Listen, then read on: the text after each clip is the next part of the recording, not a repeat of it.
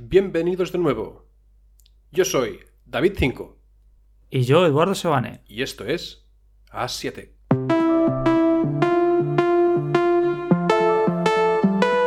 A7, tu podcast de tecnología asiática. Pues volvemos aquí otra semana más, tu podcast de tecnología asiática, para comentarte y explicarte las novedades que sufre el sector. ¿Y qué nos traes hoy, Molins? Pues mira, para empezar, en estas épocas de conspiraciones y, y brechas de seguridad, en los que deberían de ser sistemas robustos, como incluso la web del SEPE, eh, nos llega Sí, un sistema de Xiaomi, una patente nueva. Eh, Xiaomi ha patentado un lo que vendríamos a decir un sistema antimirones. Es, Ojo aquí. es, es un... Expl- Exacto, ojo. Nunca mejor dicho, es un sistema que principalmente se basa en detectar si alguien más que no es el propietario del propio dispositivo está husmeando en la información que se emite por la pantalla. Es una patente que, por lo que la descripción indica, eh, de- detectaría si hay una segunda cara en el rango de visión que podría llegar a ver la pantalla o si directamente alguien, eh, ya sea un ladrón o ya sea un husmeador no mm, grato, coge tu móvil e intenta acceder legítimamente con la contraseña o el patrón de seguridad, intenta ver eh, pues contenido en tu terminal. Tu hermana te está mirando tu Instagram. Pues sí, o sea, básicamente vendría a ser eso. Es un, es un sistema similar al de Apple quizás, pero sí que es verdad que mm, necesitaría, para que este funcionase, necesitaría de conocer muy bien los rasgos del lo que vendría a ser el propietario. Primero para identificarlo y luego para discriminarlo de cuando no sea este el que está mirando. ¿Tú crees que, es un buen sistema? O sea, que le sacarían uso. Yo creo que, que es algo muy interesante, sobre todo porque incluso que lo pudieras discriminar por aplicaciones. Me explico. Tú estás en una aplicación de un juego y a priori no te importa que el de al lado te esté mirando. Pero tú estás en tu banco y a lo mejor ahí sí que te importa que, te envía una alerta mismamente en la media pantalla que te dice, te está mirando el compañero al lado. Y tú, eh, perdón. Lo veo, cuanto menos, interesante para gente que tiene un poco de. quiere seguridad propia o incluso es muy conspiranoica. O que, ¿qué más da? Yo qué sé, estás en tu WhatsApp, le estás preparando un cumpleaños a tu madre de sorpresa y ella te está mirando por detrás. No quieres que se entere del cumpleaños. Hay que cuidar a la mamá. Así que me parece algo bastante guay, la verdad. ¿Tú cómo lo ves? Sí que es verdad que, como dices, eh, realmente es un buen complemento. Es verdad que se está sobre todo reforzando lo que es la seguridad a través de la propia red, que nadie pueda acceder a tus archivos en cloud, eh, que nadie pueda usar tu teléfono, eh, pues por ejemplo con patrones o con pins o con dos factores de autentificación, pero lo que vendría a ser la, el, el hacking directo social, eh, claro, ahí eso siempre ha sido una, una de las brechas más sencillas o más difíciles de, de acceder, pero realmente es lo, lo que siempre decimos de, bueno, es que estamos pensando en comprar una puerta blindada mm, de cual joyería y luego a lo mejor tenemos la ventana que da al patio pues de madera y cristal simple. Sí, sí, o, o directamente co- cogerle la llave al propietario es mucho más fácil que intentar forzar la cerradura. Porque el chaval es un despistado. Exacto, o sea, con un buen juego de manos eh, a, a lo, a lo carterista, pues sí, sería, sería el equivalente. Y como tú dices, es, es muy, sería muy bueno que, que pudiésemos programarlo. A ver, que estamos hablando de una patente y a lo mejor es solo para que nadie más eh, desarrolle sobre eso sin el permiso de Xiaomi. Esto, esto me gusta mucho, en plan, patentamos cosas, pero incluso en el mundo de tecnología se hace un montón, pero también se hace un montón en el mundo de los videojuegos, por igual. Eh, te patento esto, si alguien quiere hacerlo, ala, que pague. Como, perdona, oye, que ni lo tienes aún, desgraciado. Exacto, o sea, es, es, un... puede quedarse en nada. Pero sí que es verdad que, al igual que nosotros le vemos potencial, pues los señores de Xiaomi, evidentemente, pues también se lo han visto y lo han patentado. Mm, simplemente. Pero, en mi opinión, sí, es una muy buena solución. Mira las patentes en sí, aparte que me acabo de quejar, me parece algo interesante porque ves hacia qué rumbo puede tirar la compañía. Por ejemplo, hace ya unos cuantos años, creo, o año y medio o así, ya se, empezó a patentar, o ya estaba antes, eh, la cámara detrás de la pantalla. Entonces ya sabes que esa empresa intentará tirar a hacer un móvil totalmente sin marcos y, y intentará ser de las pioneras en ello, cosa que está muy bien. No sé, es un método para saber qué rumbos puede tomar una compañía y si te interesa que tome esos rumbos, claro.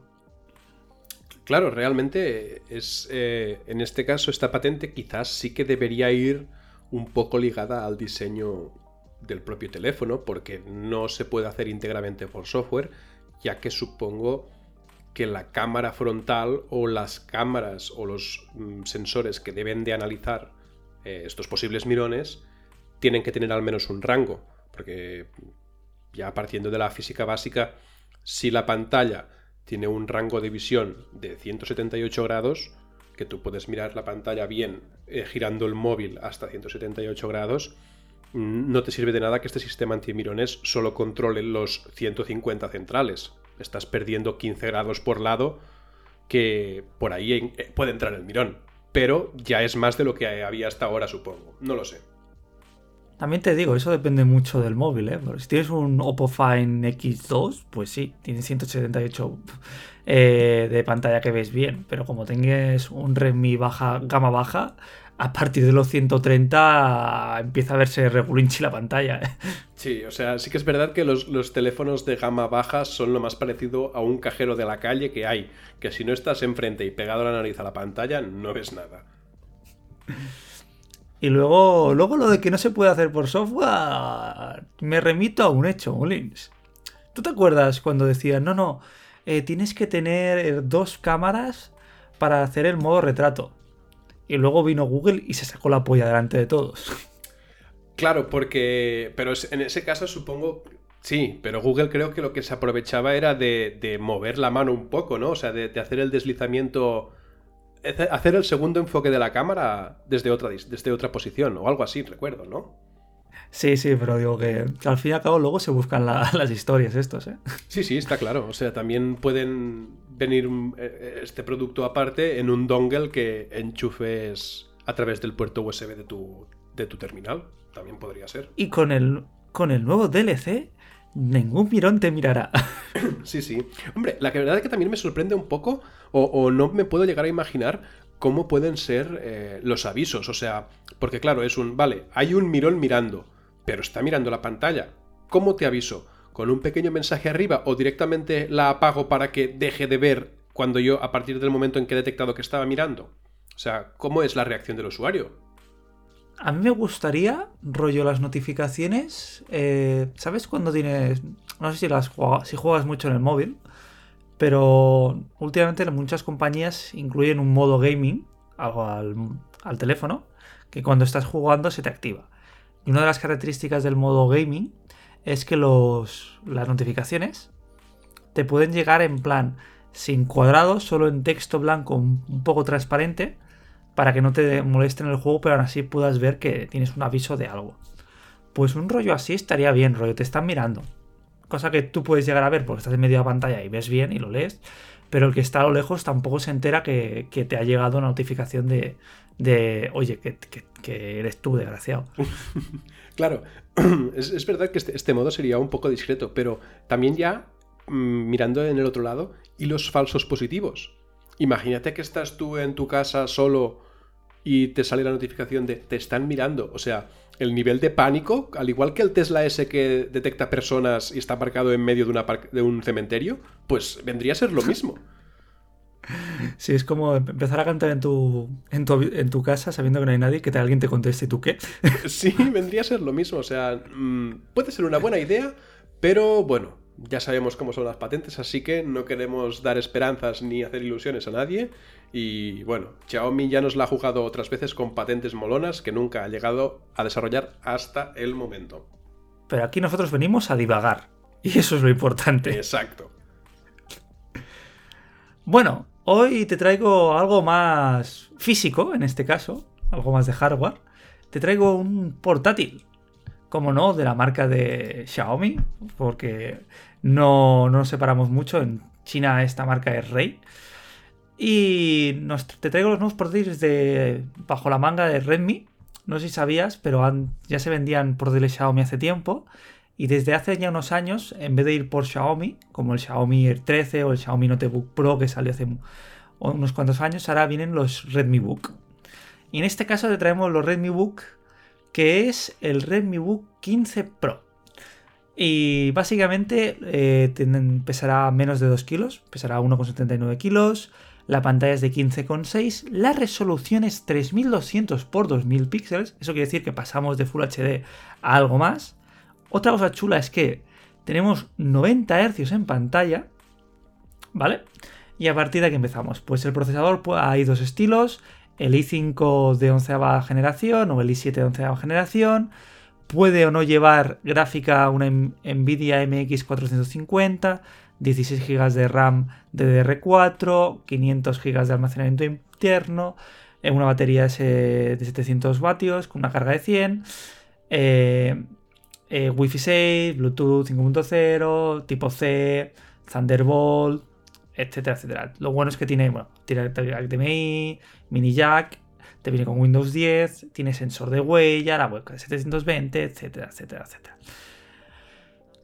Y a un precio bastante comedido. Al cambio nos encontramos con la versión más pequeña a unos 644 pavos y la versión más cara a 800, 811 euros. Es, la verdad es que un portátil muy bonito que se inspira, básicamente copia el diseño de los, de los Mac que ya que te copies algo de Mac, pues cópiate en el diseño, que está muy bien. Y lo que me gusta sobre todo de este tipo de portátiles es que el touchpad es muy grande y muy generoso para, la mano. Y que tiene una buena pantalla, no sé, poco peso, está muy bien. Este tipo de portátil a mí me gusta mucho. ¿Te, te gusta este tipo de portátil, Pues eh, sí, la verdad es que sí. No soy un, gran consumidor de, de máquinas portátiles, pero el diseño es, elegante, como dices tú, es muy parecido a los de Apple. Y lo veo, lo veo interesante. Sí que es verdad que hay alguna característica que me chirría un poco. No entiendo por qué en algún sitio tanto y en otro tan poco. Pero como diseño y como touchpad, y la verdad es que lo veo una máquina bastante interesante. Sí que es verdad. ¿Qué es lo que no te gusta? Mm, por ejemplo, no le veo mucho sentido a los 90 Hz. Una máquina sin una gráfica dedicada, ¿para qué podrías querer más de 60?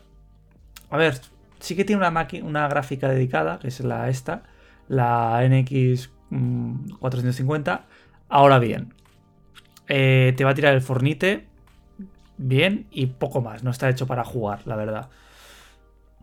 Exacto. No sé, supongo que tienen está este pensamiento de los móviles están a 90 Hz, a 140 incluso, o 120. Eh, vamos a poner una pantalla de 90 Hz para que sea más fluido. Es cierto que el, propio mouse, cuando lo muevas, algún vídeo que puedas ver y tal. Bueno, el vídeo no, si no está grabado a 90, no. Pero que podrás ver que el sistema parece más fluido cuando te mueves por él. Pero poco más, supongo que es un poco la moda. Pero aparte de eso, no sé, yo lo veo una buena máquina. Sí, o sea, sí que es verdad que lo que tú dices pues puede tener sentido de es la moda o, es lo que el público demanda. Pero claro, con una pantalla, estamos hablando de una pantalla casi 3K, bueno, una relación de aspecto que todavía no estoy muy seguro de, si entraría en el estándar o no, pero es, es mucha resolución. Eh, para una pantalla de 15 pulgadas es, interesante. Y en cambio, eh, seguimos añadiendo una webcam de 720p. Quizás si hemos, aguaranda, si hemos ya em, tirado la casa por la ventana con una pantalla sobredimensionada, quizás llegar a los 1080 en la webcam que sí que es verdad que muchos softwares de videollamadas eh, y programas que principalmente, o usuarios que principalmente usan la cámara a través de ciertos programas que no permiten más de 720. Pero mm, no estaría mal tampoco. No creo que sea un gran coste ni en tamaño, ni en, ni en hardware, ni en, ni en nada. Hmm. Sí, de eso sí que estoy de acuerdo contigo. Un 720 en un portátil me parece, me parece corto, porque no es algo que luego puedas cambiar, ni de coña. Y no sé, yo, bueno, en su día, como te he comentado, ya sabes, me compré el Xiaomi eh, Notebook Pro, el de 15,6 de i5 de octava generación, con, la, con una gráfica externa de, las, de la MX también. Y estoy súper contento con él, la verdad. Me, me, sirve para tareas de ofimática básica, para jugar a un juego esporádico muy indie, el Binding of Isaac y alguno más. Y, y súper contento con él. Puedo, escribo súper bien, la pantalla se ve un, un brillo súper, bueno, muy, muy generoso. La, el ángulo de visión es también bastante bueno, el, es el que hablo. Y nunca me ha dado problemas, la verdad. Siempre. Es cierto que cuando lo encendí por primera vez me dijo en perfecto chino eh, ni hao, pero, pero aparte de eso le cambié el Windows a un Windows españolito y tal. Como curiosidad, eso sí, viene con teclado inglés. A mí en lo personal me gusta, porque programo y la verdad siempre programo con teclado inglés, pero sé que le puedes cambiar la, la tecla por una ñ y, sin problema. ¿eh? No sé, para mí es una buena compra, la verdad. Si la encuentras a un precio comedido mm, y estás buscando portátil, a lo mejor sí que te interesaría más la versión anterior de, de 13 pulgadas puede ser, si lo quieres más por modalidad. Pero si es un portátil más o menos para escribir, funcionar, trabajar, editar alguna foto o algo de vídeo un poco sin pasarse, me parece buena compra, la verdad.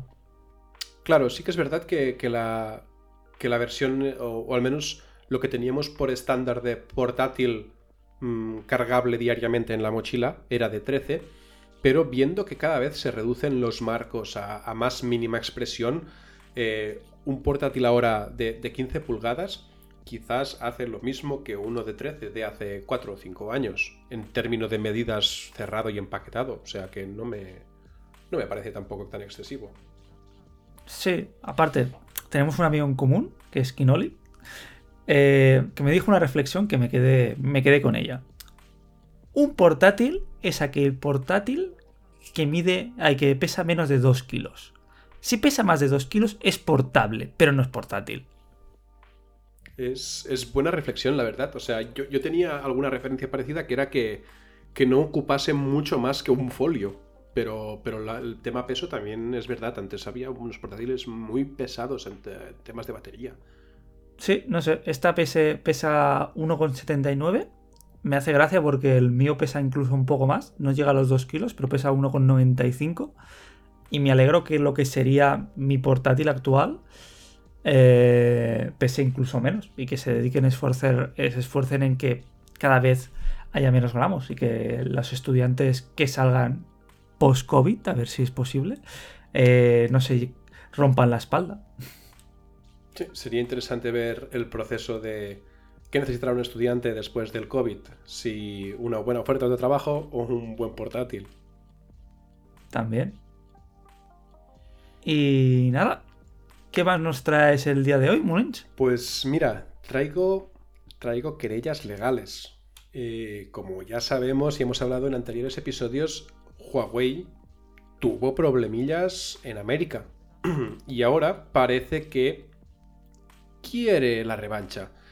Eh, básicamente lo que acaba de pedir es cobrar unos royalties eh, para que su 5G, eh, que se está utilizando en dispositivos, básicamente en, dispositivos Apple y Samsung, la querella va encarada a estas dos empresas y lo que exige es cobrar unos pequeños royalties por dispositivo vendido que use 5G, ya que como sabremos es tecnología desarrollada principalmente por Huawei.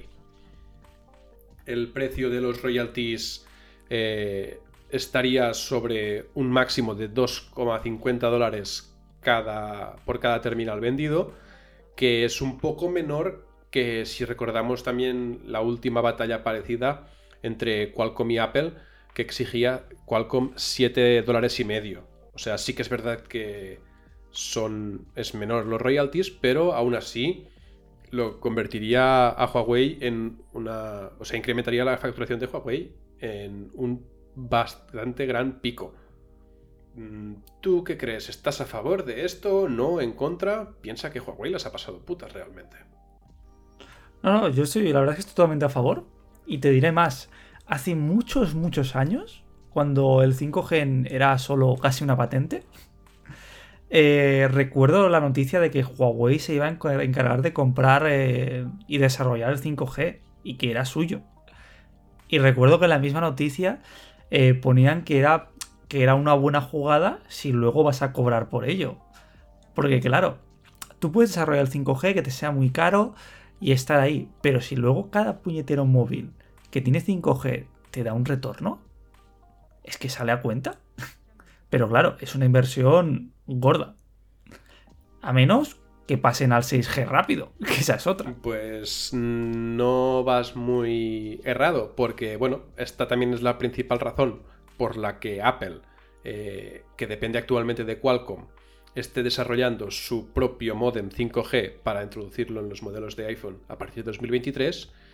Y también se cree que ha comenzado a desarrollar la próxima generación de tecnologías inalámbricas llamada 6G. Pues aquí eso es un golpe duro sobre la mesa, porque claro, tú inviertes un montón de pasta en hacer el 5G posible. Además, dentro de, la, de la realidad, el 4G sufre, un salto muy importante al 3G, pero el 5G te permite interactividad con Internet, ¿no? A tiempo real, casi. Dos dispositivos conectados, por ejemplo, a un juego de fútbol y desde un dispositivo de chutas y en otro dispositivo está recibiendo que como la pelota va hacia ti, ¿no? Más o menos. Sí, la verdad es que las frecuencias del 5G eh, y la tasa de, transferencia de datos son bastante flipantes. Entonces, claro, tú desarrollas esta tecnología, te la curras y tal, para que esté poco tiempo en el mercado, uff, mal. Un agujero enorme en la economía de juego y espero que al menos que con esto se recuperen. Y la verdad es que, bueno, cría cuervos y te sacarán los ojos. Mm, puteas a Huawei, Huawei te la devuelve. Sí, sí, sí, la verdad es que sí. Y el paso de Apple, de que los rumores de que están ya desarrollando eh, tecnologías de 6G, eh, pues no me parecería loco porque también tiene problemas. O sea, realmente no sé qué pasaría si Apple fuese la, desarrolladora principal de la tecnología 6G, porque recordemos que cualquier salto generacional implica cambios en muchas partes, no solo en dispositivos, sino también en teleoperadoras. Las teleoperadoras deben dotar de antenas y de infraestructura eh, suficiente para poder ofrecer este, esta tecnología.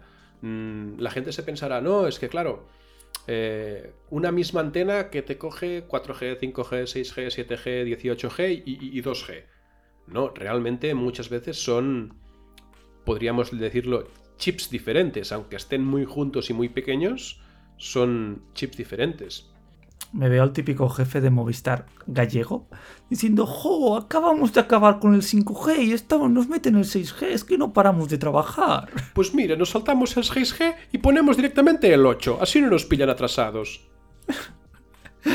Venga, Manolo, me parece bien. Y no, pero me, gusta también el enfoque de Samsung, en plan, pero yo, soy, yo estoy en Corea, a mí no me importan vuestras batallas legales, ¿por qué pillo por el 5G?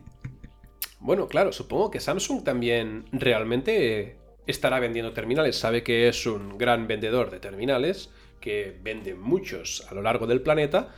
Y pues, si sumamos 2,50 dólares por cada terminal Samsung que se venda, la factura también ya sube un pico, solo para los terminales Samsung.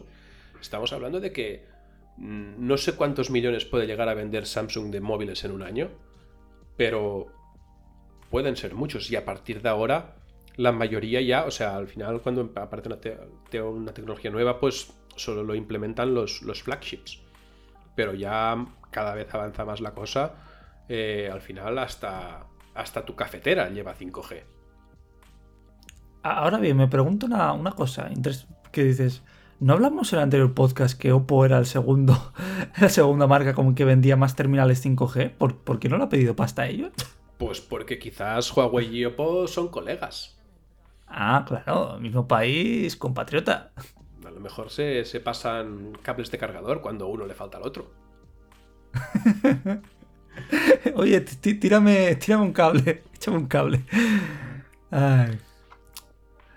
Bueno, sí, sí, puede ser. Todo se queda en casa, ¿no? Al final. Sí, supongo, supongo que sí.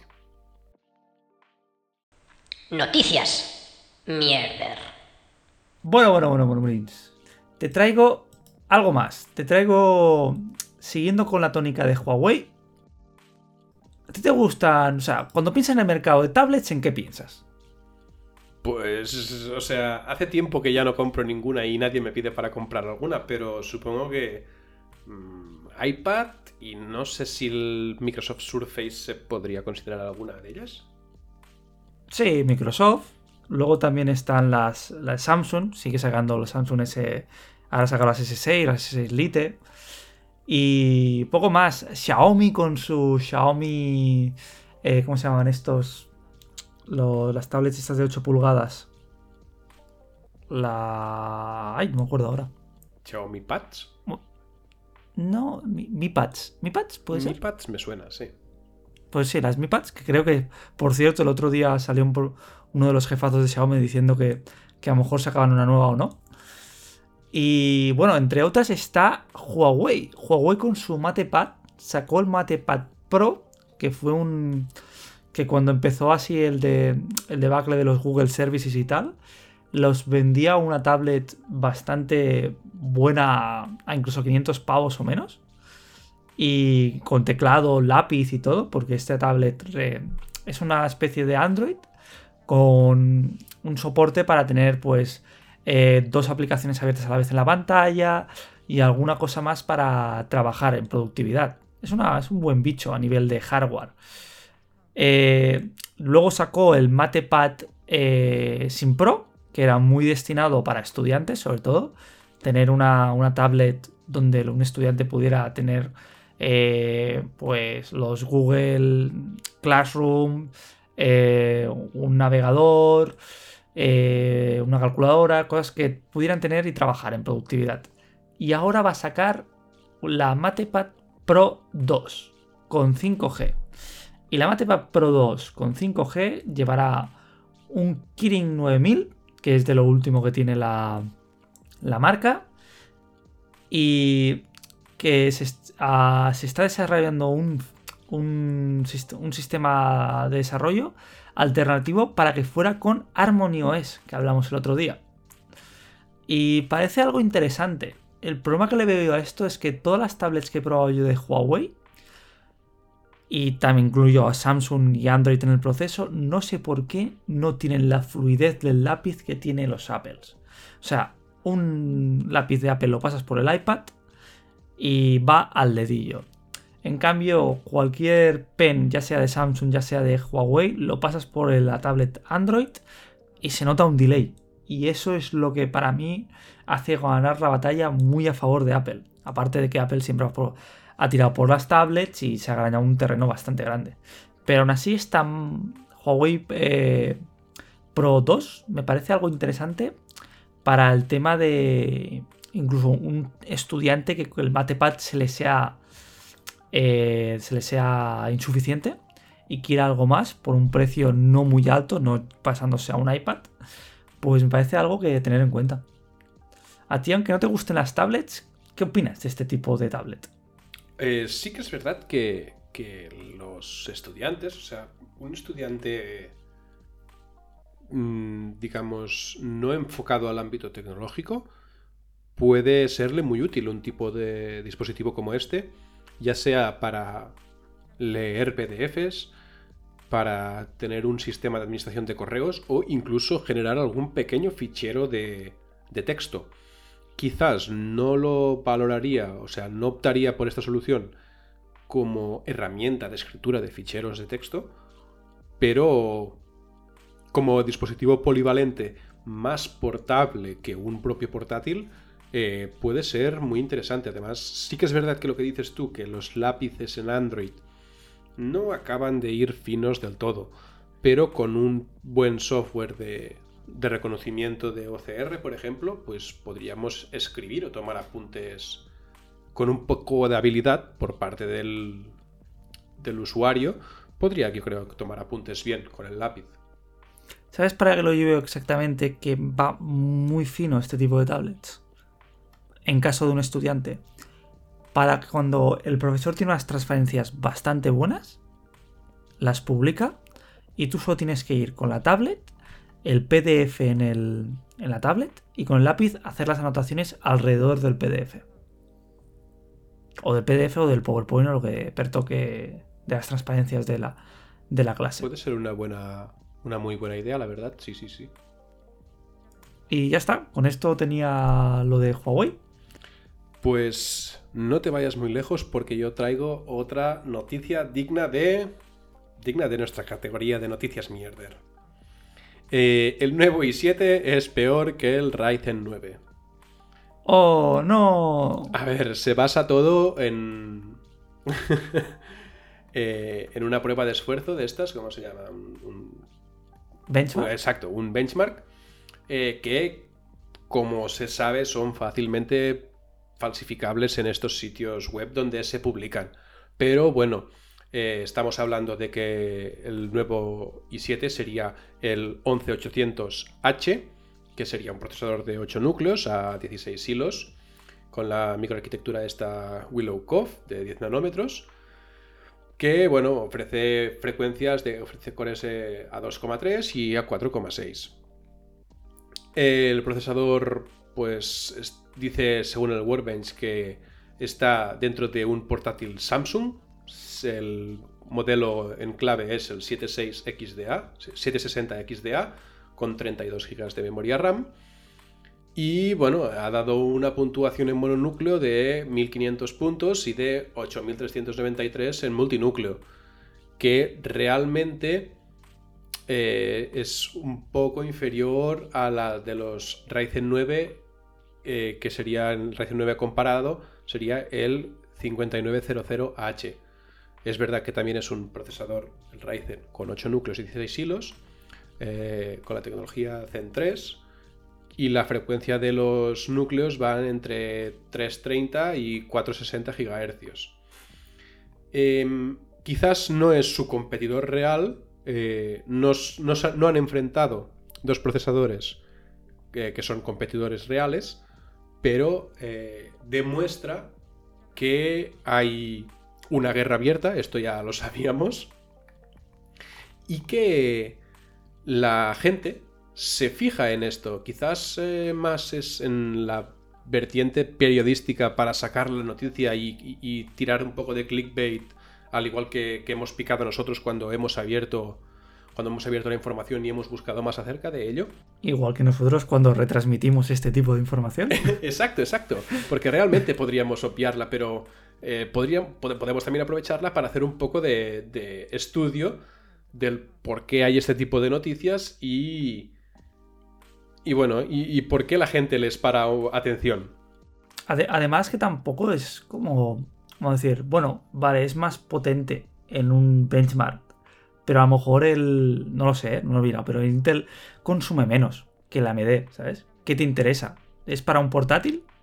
Porque a lo mejor te interesa que consuma menos y que te dure más el portátil que el otro. ¿Te interesa que te funcione más potente porque es un portátil pensado para editar fotos? Y hasta qué tipo de punto eh, una diferencia que tampoco es tanto, ¿no? Es como decir, es noticia esto, como tú bien decías. Exacto, o sea, realmente la diferencia de lo que podríamos llamarle más lento está entre el 1 y el 7%, o sea, es bastante irrisorio de un producto, pero claro, supongo que es están la gracia es en comparar un producto que ya ha salido al mercado con uno que todavía está por salir. Eh, supongo que vendría ahí por la cosa. Pero la verdad es que, como dices tú, los benchmark, pues hay de mil tipos. Se ha encontrado esto en concreto en uno y podría darse un poco la vuelta a la tortilla en otro tipo de benchmarks. Sinceramente, sin Sí. problema. Por ejemplo, a mí a una marca que me encanta, todos lo sabéis, es, es OnePlus, pero se demostró que con el benchmark de Antutu lo que hacían era cuando el móvil detectaba que estaba bajo el benchmark de Antutu, subía todo a lo overclockeaba overclockeaba el procesador para que fuera más rápido y diera unos rendimientos brutales. Así que me. Es verdad, esto también algo parecido hacia Volkswagen y con sus vehículos y las pruebas de emisiones, si no recuerdo mal. Se ve que Correcto. se ve que cuando encontraba que estaba en modo pues banco de pruebas, eh, el vehículo pues no no desarrollaba toda la potencia y conseguía unas emisiones dentro de los parámetros. Mm, Pero a la que el vehículo empezaban a girar las ruedas, eh, a- los, acelerómetros empezaban a notar traqueteo y, baches y conducción real propiamente dicha, pues se ve que se abrían todas las puertas, ahí pues entraba aire y salía humo. Pero esto me parece que Volkswagen va a pagar por ello, ¿no? Porque una cosa es un móvil que, bueno, que es un poco más potente o no, pues mira, ok. eh, publicidad engañosa, lo que tú quieras. Pero un coche que es más contaminante y que a lo mejor tu país te va a decir que no vas a pasar el ITV porque es demasiado contaminante, a lo mejor te toca más la moral, ¿no?